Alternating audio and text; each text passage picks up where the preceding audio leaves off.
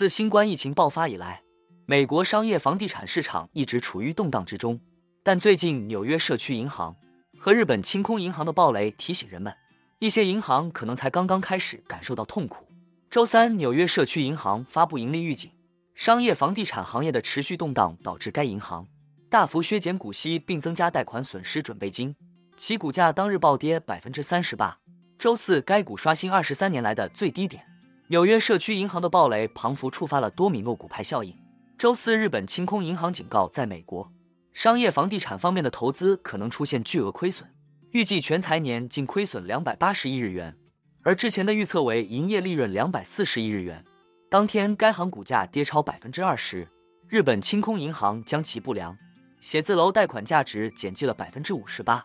总体而言，该银行的美国写字楼贷款约占其投资组合的百分之六点六。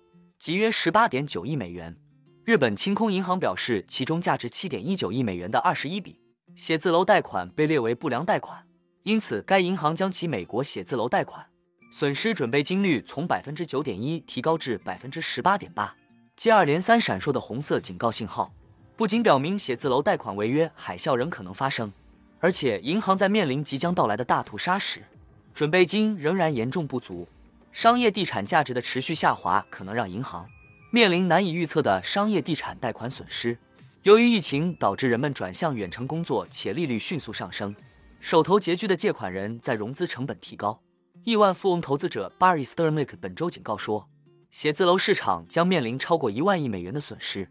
然而，美联储主席鲍威尔在昨天的 FOMC 会议上，向商业地产行业传达了进一步的坏消息。他警告称，三月份的降息可能不会发生，而且最值得注意的是，美联储从政策声明中删除了以下句子：“美国银行体系健全且富有弹性。”质疑者指出，美联储不再认为美国银行体系健全且有弹性，这是近期经济动荡的信号，还是之前只是一个谎言？现在银行业多米诺骨牌再次倒下，是否意味着鲍威尔将被迫伸出援手？总而言之，商业地产或者地区。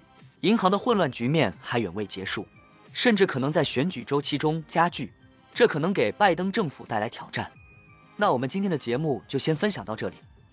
你也喜欢用宏观经济看全球投资的机会吗？如果你也喜欢这样的内容，记得帮我点赞以及订阅分享，YouTube 的大数据就会再推荐类似的影片给你哦。